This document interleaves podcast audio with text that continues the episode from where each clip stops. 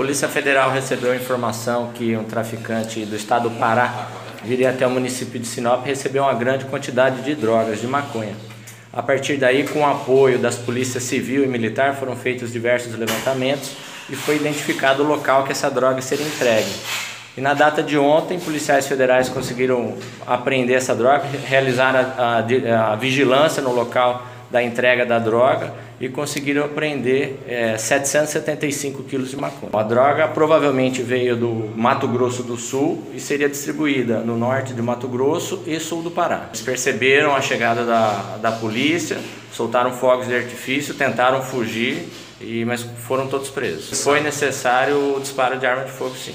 Foi preso o motorista da carreta, esse traficante do estado de Pará e mais uma pessoa que ia receber a droga. Toda essa droga estava na cabine do caminhão. É, o que aconteceu é que a, parece que houve um problema mecânico na carreta, então a droga teve que ser transportada na cabine.